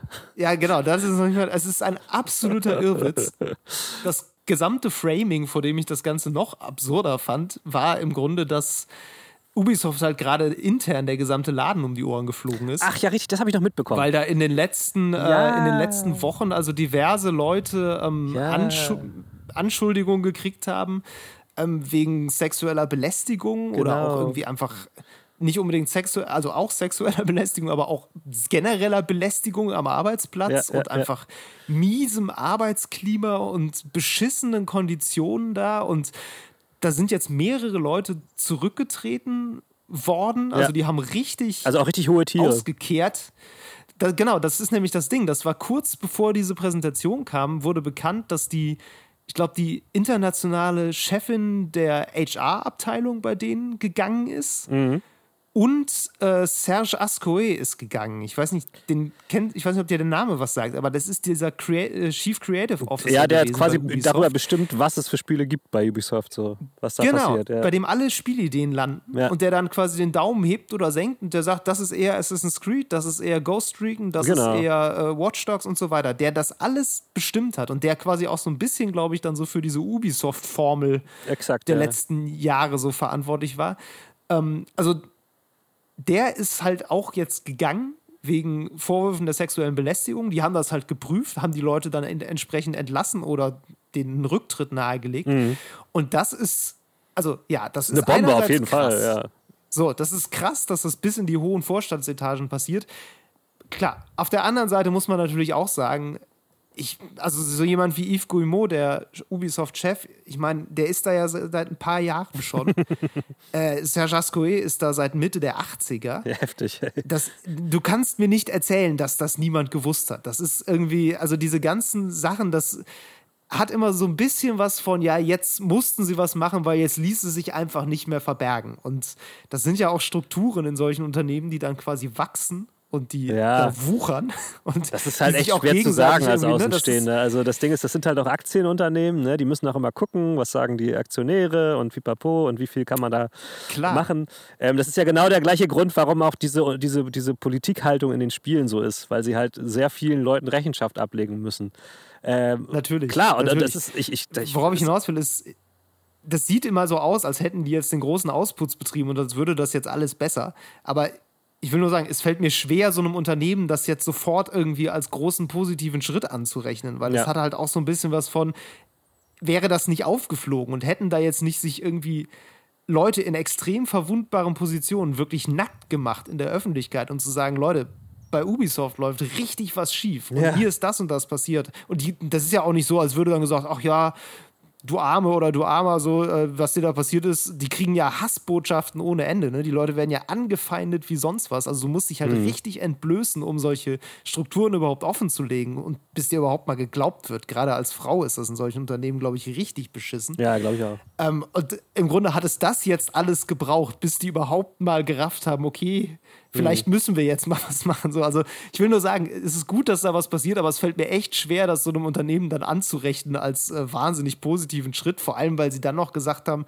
wir werden da jetzt in dem ähm, in der Präsentation werden wir nichts zu sagen, weil das äh, die war vor drei Wochen war die schon fertig geschnitten. Deshalb können wir da jetzt kein Statement abgeben. Wo du auch so denkst, Leute, das ist doch wohl nicht euer Ernst. Ihr könnt da ja wohl mal kurz Yves Guillemot vor eine Kamera setzen. Der kann da zwei Minuten was zu sagen und Vom das einfach erstmal ja. anerkennen Ja. und das dann davor schneiden. Ich, ich mache euch das. Schickt drüber die Sachen so, ne? Also, es ist halt wirklich, du, du siehst auch da schon wieder dran. Es ist im Grunde, wir glauben, dass das eigentlich nur so ein Twitter-Ding ist. Die Leute draußen, die wissen da gar nichts von. Das stimmt ja häufig auch. Die Leute, die sich mit dieser Industrie nicht Das beschäftigen, stimmt auf jeden Fall. Die kriegen da im Zweifel nicht viel von mit und denen ist es dann vielleicht auch ein bisschen egal. Und die bauen halt voll Ey, selbst die. Leute, die, selbst die Leute, die seit 15 Jahren Ghost Recon-Spiele kaufen, die haben davon keine Ahnung. Die kriegen das wirklich nicht mit. Das ist halt äh, eine Blase, in der wir uns befinden. So, ich glaube, dass die, die meisten Gamer, die interessiert das ein Scheißdreck, so ganz ehrlich. Das finde ich sehr interessant, weil ich persönlich finde es immer sehr schwer, daraus abzuleiten, wie ich, wie ich damit umgehe. So, ne? Also für mich hat es wirklich mir ein bisschen den Spaß an dieser Ubisoft-Konferenz echt schon genommen. Ähm, Wie gesagt, ich hatte auch generell ein Problem mit der extremen Einförmigkeit des Portfolios, aber das war halt noch geframed dadurch, was da generell noch so für Scheiß abläuft, dass du halt auch so denkst, boah, Leute, ja, ähm, danke, diesmal nicht. So. Und klar, ich kann nicht, ich kann nicht alle Ubisoft-Spiele boykottieren. Das kann ich schon vom Berufswegen nicht. So, Nee, ne? natürlich Das nicht, aber es so ist ja bisschen gut, Frage, wenn, wenn was, sich was dein, dein, äh, deine Einstellung dazu auch in der Berichterstattung niederschlägt, was sie ja tut. Und nicht nur bei dir, sondern halt auch bei allen Journalisten, die das verfolgen. Das schlägt sich schon in deren Berichterstattung hoffentlich wieder. Und das ist ja schon mal ein Schritt. Ja, ja. Der nächste Ja, ja. Schritt ist, dass, wenn so jemand Wichtiges da entfernt worden ist, der halt wirklich über das komplette Portfolio bestimmt hat, dass das Portfolio sich vielleicht jetzt auch mal verändert und vielleicht auch ein bisschen Ja. diverser wird. Und das wäre ja auch schon mal ganz schön. ähm, insofern, es passiert ja schon was, aber ich kann das durchaus verstehen, dass, dass das natürlich ähm, uns oder vor allen Dingen jetzt in diesem Fall dir als Berichterstatter den Spaß dran versaut, aber das ist in dem Fall ja auch dein Job, weißt du? Also Natürlich. du bist klar. ja, d- d- dazu bist du ja da. Das ist einfach eine interessante Beobachtung, die ich gerade beim Gaming irgendwie häufig habe, weil da ist es, finde ich, so schwer, diese, diese Trennung halt auch vorzunehmen, ne? Oder so eine Reaktion auf Sachen zu finden. So, ich meine, wenn ich zum Beispiel, wenn ich sage jetzt, ich finde Massentierhaltung scheiße, dann kann ich halt sagen, ich esse kein Fleisch mehr. So. ähm, wenn ich jetzt aber merke, so, ja, weiß ich nicht, bei Ubisoft sind beschissene Arbeitsbedingungen, bei Naughty Dog sind auch beschissene Arbeitsbedingungen. Bei Rockstar auch. Bei EA, keine Ahnung, wie es ist. Bei Rockstar ist auch beschissen. Bei THQ Nordic machen sie äh, Ask Me Anythings in Nazi-Foren und pädophilen Foren, wo ich Ja. auch so denke, uh, ähm, und der Typ, der die, der die angeleiert hat, ist immer noch nicht gefeuert worden, Ja. glaube ich. So, das, der denkt halt auch so, hm, ich weiß nicht, ob ich da so Bock habe, über deren Spiele zu berichten oder die zu spielen, aber auf der anderen Seite, die gibt es ja auch noch und die veröffentlichen die ja irgendwie auch. Und das ist halt nicht so, als wäre das nur da so. Und das ist so eine Gemengelage von Überlegungen, die du irgendwie unter einen Hut bringen musst erstmal, wie du damit umgehst. Ne? So, das ist einfach sehr, Ja. äh, sehr interessant. Das ist so Ja, eine, ja. aus einer Berichterstatterperspektive sind das auch so Probleme, die, mit denen ich jetzt noch nicht so oft konfrontiert war. Ne? Das ist auch eine Frage des Alters wahrscheinlich. Ich glaube, es ist aber nicht nur eine Frage des Alters, es ist auch so einfach in unserer Zeit ist das halt mit der, in Anführungszeichen, Transparenz anders. Also ich glaube, vor 20 Jahren sind solche ähm, ganzen Missstände halt nicht kommuniziert worden, weil es einfach gar keine Kanäle dafür gab. Jetzt leben wir in Ja, einer Zeit, wo stimmt. solche Missstände halt auch einfach an, an die Oberfläche kommen, weil es funktioniert technisch Ja. über Twitter, über andere Ja, das sind ja wahrscheinlich auch teilweise Dinge, die vor 20 Jahren gar nicht als Missstände wahrgenommen wurden. abgesehen ne? davon, so diese typische, diese typische Kumpelkultur in so einem Unternehmen, was dann irgendwie zu 90 Prozent aus Männern besteht, die dann alle so untereinander klüngeln und ihre Witzchen reißen so. ja, ja. Ähm, dass da eine Frau vor 20 Jahren sich wahrscheinlich nicht unbedingt hingestellt hätte, um zu sagen, ey Leute, ähm, geht's noch? und heute passiert es halt eher und du hast halt dann die Folge, dass ähm, dass sowas eben auch dann an die Öffentlichkeit kommen kann irgendwann und natürlich Gott sei Dank auch kritisch besprochen wird dann. Ne? Eben. Also das, allein, dass sich jetzt was, äh, zumindest ein bisschen was geändert hat, ist ja eine gute Sache. Insofern. An sich schon. Um mal ganz kurz noch bei Serge Ascoe zu bleiben, ähm, vielleicht entwickelt sich da halt auch spielmechanisch jetzt was. Ne? Also Ja. ist nur ein bisschen die Frage, ob das wirklich an einer Person so sehr hängen kann, aber da bin ich auch ein bisschen gespannt drauf, was, ähm, was das so für die nächsten, für die nächsten Assassin's Creeds zum Beispiel bedeutet Ja. oder für, für das nächste, für Far Cry 7, sage ich mal. Ne? Ja, ja. So, Far Cry 6 ist abgefahren, aber Far Cry 7 ist wahrscheinlich auch schon eine Arbeit. Ne? Ach Gott, diese Ja. Produktionsprozesse. Na, es ist ja so, ich meine, ich weiß nicht, vielleicht einige Hörer wissen das wahrscheinlich, aber es gab vor einiger Zeit mal vor allen Dingen einen Bericht darüber, wie das bei Ubisoft abläuft, dass die halt ähm, sozusagen alle Prototypen, die so Studios und sowas machen, ähm, also so quasi Prototyp, also sozusagen Spielideen lauf, laufen bei dieser Abteilung über die Schreibtische und das sind halt eine Handvoll Leute Maximum. Und die Ja. die ähm, nehmen dann diese Mechaniken, diese Prototypen und ordnen sie halt den bestehenden Franchises zu. Und sagen, okay, diese Funktionalität, die kommt jetzt in Far Cry rein oder in The Division und so. Oder ganz selten mal, okay, diese Funktionalität können wir zu einer neuen IP entwickeln und so. Ähm, und Ja. das gibt es halt, glaube ich, kaum bei einem anderen Publisher dieser Größenordnung, so ein System. Ähm, dass es halt so zentralistisch ist. Aber das ist, muss man ja auch sagen, typisch französisch. Dieser Zentralismus ist ja absolut in deren Kultur äh, weit verbreitet, kann ich auch nur immer wieder bestätigen. Ja, mal sehen, wie sich diese Struktur durch die Entfernung einer einzelnen Person ändern kann. Aber äh, vielleicht kriegt sie wenigstens eine andere Farbe. Das wäre ja schon mal was. Ja, gut. Also, wie gesagt, Thema Ubisoft ähm, in meiner Achtung deutlich gesunken, sage ich mal, dieses ganze Unternehmen. Äh, Wenn man guckt, wie die Wurst gemacht wird, ist halt dann immer nicht so schön. Letztes Thema habe ich noch. Michael. Ja, ist ja doch ganz schön Ähm, lang geworden jetzt. Ich dachte, wir haben jetzt eine kurze Sommer Ja. Sommerferienfolge. Ja, nö, wenn man mal ins Plaudern kommt, ne? Pass auf, ist auch ein relativ kurzes Thema, aber ist ein interessantes Thema, denn äh, der, Game äh, der Game Pass Ultimate Aha. wird im, ähm, wird im September um ein neues Mitglied reicher, Ja. nämlich Microsoft xCloud. xCloud wird als Teil des äh, Game Pass Ultimate Hab mitveröffentlicht. ich doch gesagt. Geil. Du hast es, du hast es prophezeit, ne? Naja, es war jetzt keine große Kunst, das zu prophezeien, muss man dazu zu sagen. Ähm, weiß Nee, man auch schon stimmt. was über Preise? Bleiben die so oder was passiert da? Äh, ich glaube, der Ultimate-Preis bleibt Ah. und xCloud kommt damit rein. Es steht gerade, glaube ich, so ein bisschen zur Debatte, ob Xbox Live vielleicht abgeschafft wird. Aha, krass. Also so nach dem Motto, ähm, das Online-Spiel Ja, ja. wird quasi aufgegeben, so, weil habe ich zumindest Theorien gelesen, dass Leute meinten, naja, Microsoft hat dann ja so als regelmäßiges Abo-Einkommen eigentlich den Game Pass. das wäre Und natürlich äh, mit heftig. xCloud dazu hast du natürlich noch ein, noch ein krasseres Kaufargument für den Game Pass, so, weil du im Grunde, im Grunde ist es dann wie Stadia. So, Ja, ja, du klar, kaufst es so ein einfach, Ding, du brauchst keine Konsole, du spielst es einfach und die Konsole ist in der Cloud. das ist auf jeden Fall Stadia. ähm, ja. Nur, dass du halt 100 Spiele dabei hast. Das ist, ja, vor allen Dingen auch äh, geile Stadia Spiele. geil. richtig, richtig. Ist das denn eine separate Bibliothek oder wird die jetzt mit PC und Konsole und so zusammengeführt? Weiß man alles noch nicht wahrscheinlich. Oh Gott, da bin ich jetzt tatsächlich überfragt. Ach, schlecht vorbereitet, David, also wirklich. Also. Ich bin, da bin, muss ich wirklich sagen, bin ich schlecht vorbereitet. Ich glaube aber, dass diese, ähm, diese separate Bibliothek, dass das abgeschafft wird. Ich glaube, dass die einfach äh, dir quasi xCloud als Plattform bereitstellen. Ja, Ich weiß auch gerade gar nicht, ob du das überhaupt einzeln kriegst. wahrscheinlich. Weil wenn ja, du es immer wahrscheinlich mit dem Game ja. Pass kriegst, dann hast du ja automatisch immer die Spielebibliothek dabei. Ich kann mir vorstellen, das wird vielleicht so, dass du halt ähm, auch dann nicht mehr die Bibliothek separat für PC hast. Äh, also Konsole und PC, sondern dass du Ja. vielleicht, dass es eine Bibliothek gibt und in dieser Bibliothek sind die Spiele markiert mit äh, Plattform, ne? Also PC, Konsole Ja. oder xCloud so und dann kannst du halt ähm, Ist ja dann im Grunde auch egal. Du kannst Eben, ja auch filtern äh, kannst du dann. im Grunde Konsolenspiele dann einfach über xCloud spielen und Ja. ähm, PC-Spiele spielst du halt auf dem PC über PC. Das äh, ist schon. Es ist interessant. Also diese, äh, diese ganze Verschaltung. Und vor allen Dingen ist es natürlich jetzt äh, noch was, was Druck auf Sony ausübt mit ähm, PS Now und PS Plus vor allen Dingen. Wenn, also wenn Xbox Live abgeschafft wird als extra Bezahldienst, dann muss Sony PS Plus eigentlich auch abschaffen. Das können sie eigentlich nicht machen. An sich, ja, ja, ja.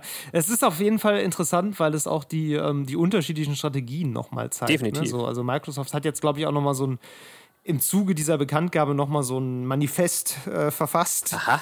wo so drin steht, so wie sie, wie sie sich so diesen Generationswechsel vorstellen. Oh, und dass ah, das im spannend. Grunde so auf maximale Wahlfreiheit geht. Ne? So, also Mhm. So nach dem Motto, ihr braucht keine Xbox kaufen. So, ist uns völlig egal. Kauft eine Xbox, kauft keine, ist völlig Latte. Wir, wir, brauch, wir müssen euch keine Konsole verkaufen. Das ist so ein bisschen die Idee dahinter. Weil denen geht es halt wirklich nur, nur darum, Leute in dieses Ökosystem zu ziehen. Klar. Und das hat sich ja auch gezeigt, dass sich das lohnt.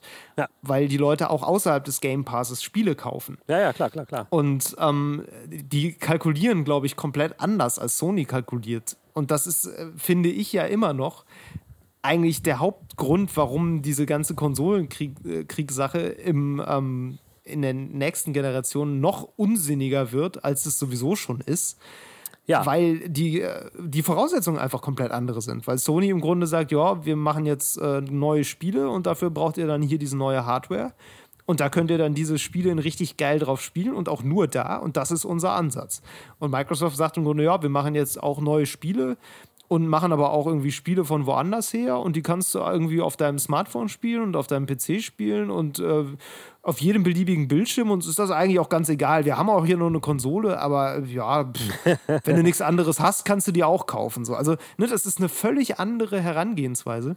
einerseits schon, aber Dazu das passt auch, dass sie jetzt Ja, bekannt gegeben haben, dass sie die Xbox One X und die All-Digital Xbox One nicht mehr herstellen, ah, okay. sondern die Xbox One S im Portfolio anscheinend bleibt.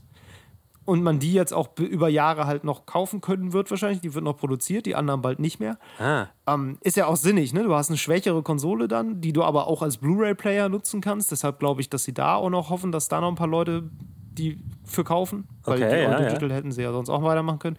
So, also ne, dieses, dieses günstiges, günstiges Einsteigermodell ist auch noch da. Und ansonsten, ne, da geht es ja auch immer viel drum, werden jetzt Spiele der Next Gen zurückgehalten von der Last Gen. So, das, das sind immer so Überlegungen, ja, die da habe ich manchmal das Gefühl, die werden von Leuten angestellt, die nie mehr auf dem PC gespielt haben, weil PCs äh, sind halt immer so, dass sie die letzten zehn Jahre im Grunde noch mitschleifen. Das funktioniert ja auch. ja, gut, aber ja, also immer nur, wenn du das, wenn du das Konstrukt Exklusivspiel also rausrechnest. Also wenn du halt wirklich die First-Party-Exclusives hast, dann ist das was anderes. Weil die halt genau drauf zugeschnitten sind. So. Und dann auch theoretisch besser Ja, laufen ja. können als auf dem PC. So.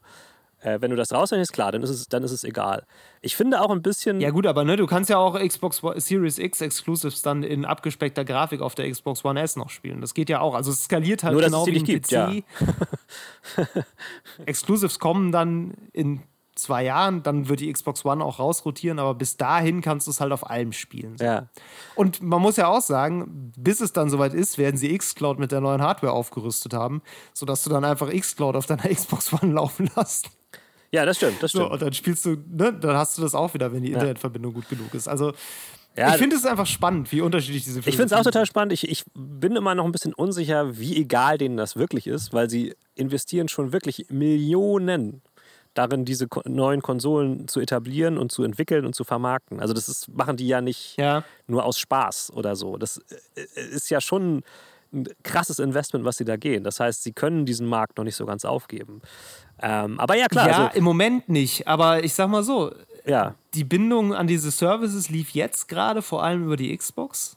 Ja. So. Und vielleicht ein bisschen über den PC. Ja. Aber wenn du jetzt noch Xcloud hast und du sagst jetzt, in der nächsten Generation arbeiten wir daran, die Leute nach und nach ins Ökosystem zu holen, stellen ihnen aber gleichzeitig frei, ob sie abhängig sein wollen von der Hardware, dann könnte es echt sein, dass sie halt irgendwann für die nächste Xbox sagen, ja, die Mühe machen wir uns jetzt gar nicht mehr. Wir haben jetzt genug Leute im Ökosystem, wir machen jetzt Cloud Gaming. ob es noch eine nächste Konsolengeneration geben wird, bezweifle ich sowieso, muss ich ganz ehrlich sagen.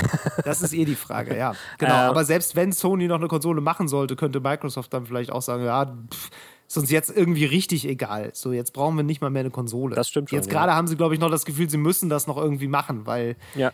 Das ist noch so im Denken drin, dass man die Leute da noch irgendwie mit abholen muss. So. Mag sein. Also ich finde es sehr interessant, wie gesagt, vor allen Dingen, ähm, was das äh, auf den Konkurrenzkampf, äh, für den Konkurrenzkampf bedeutet. Weil, ja, also PS Plus können sie nicht so einfach abschaffen. weil, wenn man die Zahlen kennt, ist es so, dass Sony macht einen Großteil seines Umsatzes mit diesen Abo-Einkünften.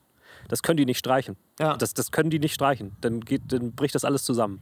Ähm, insofern müssen sie sich irgendwie überlegen, wie sie dieses Angebot aufrechterhalten können, wenn wenn die Konkurrenz so einen völlig anderen Weg geht. Das heißt, sie müssten irgendwas bieten. Ja. Das kann allermindestens PS äh, Now sein, aber ich glaube, das reicht nicht mal den Leuten. Also insofern, wow, super spannend. Also da müsste wirklich der PlayStation Game Pass irgendwie kommen, damit das noch interessant wird. Ich bin super gespannt. Das ist ja, das ist ja die News des Tages für mich. Wow. Das, guck mal, ich habe das Beste zum äh, Schluss aufgespart. Ja, du kennst mich doch. Ich bin doch der alte, ja mal- der alte Consors Wars Analyst. Ich weiß, du bist ja der, der Feldherr, der überm, äh, überm Tisch thront und guckt, wie die Truppen ziehen. Ich weiß. Nur Nintendo schleicht wieder irgendwo beim Hofnahen rum und kümmert sich um nichts. Ist so. Ja, nee, also wie gesagt, ich bin da auch, bin auch gespannt. Ich finde das. Ich bin immer noch ein bisschen Fan dieser ganzen Xbox-Geschichte, muss ich sagen. Ich finde das eigentlich einen sympathischen ich, Ansatz. Ich, ich sehe es genauso. Ich bin bloß, und das muss ich immer wieder sagen, ich bin halt tatsächlich ein Riesenfan von First-Party-Exclusives. Ähm, ich finde das, ich find das Prinzip einfach geil, ähm, aus einer Hardware alles rauszulutschen, was geht.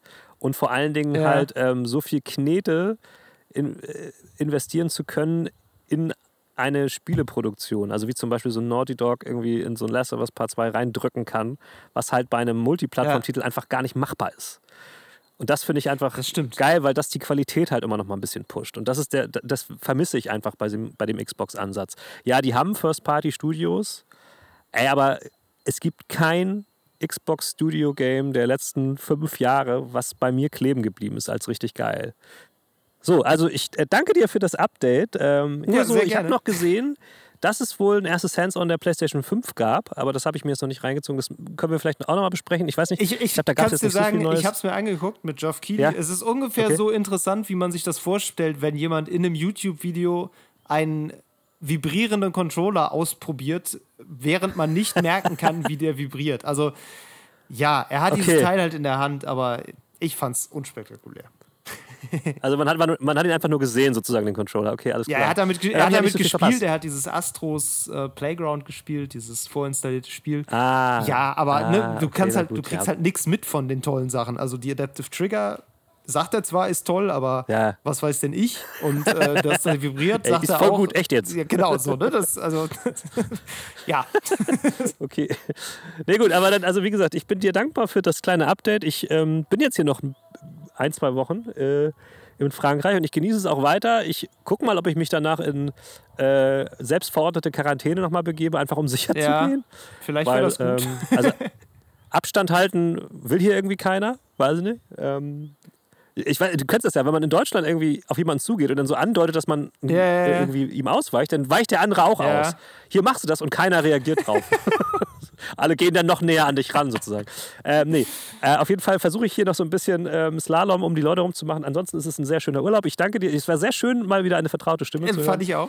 Äh, ich gehe jetzt, ich gehe jetzt noch mal, bevor es ganz dunkel wird, äh, die letzten Spinnen aus der Matratze schütteln. Und, ähm, ich äh, bin gespannt, wie sich, die, äh, wie sich die Folge dann anhört, wenn ich sie selber in meiner Podcast-App höre. Ja, ich bin auch sehr gespannt. Mal Danke, schauen. David.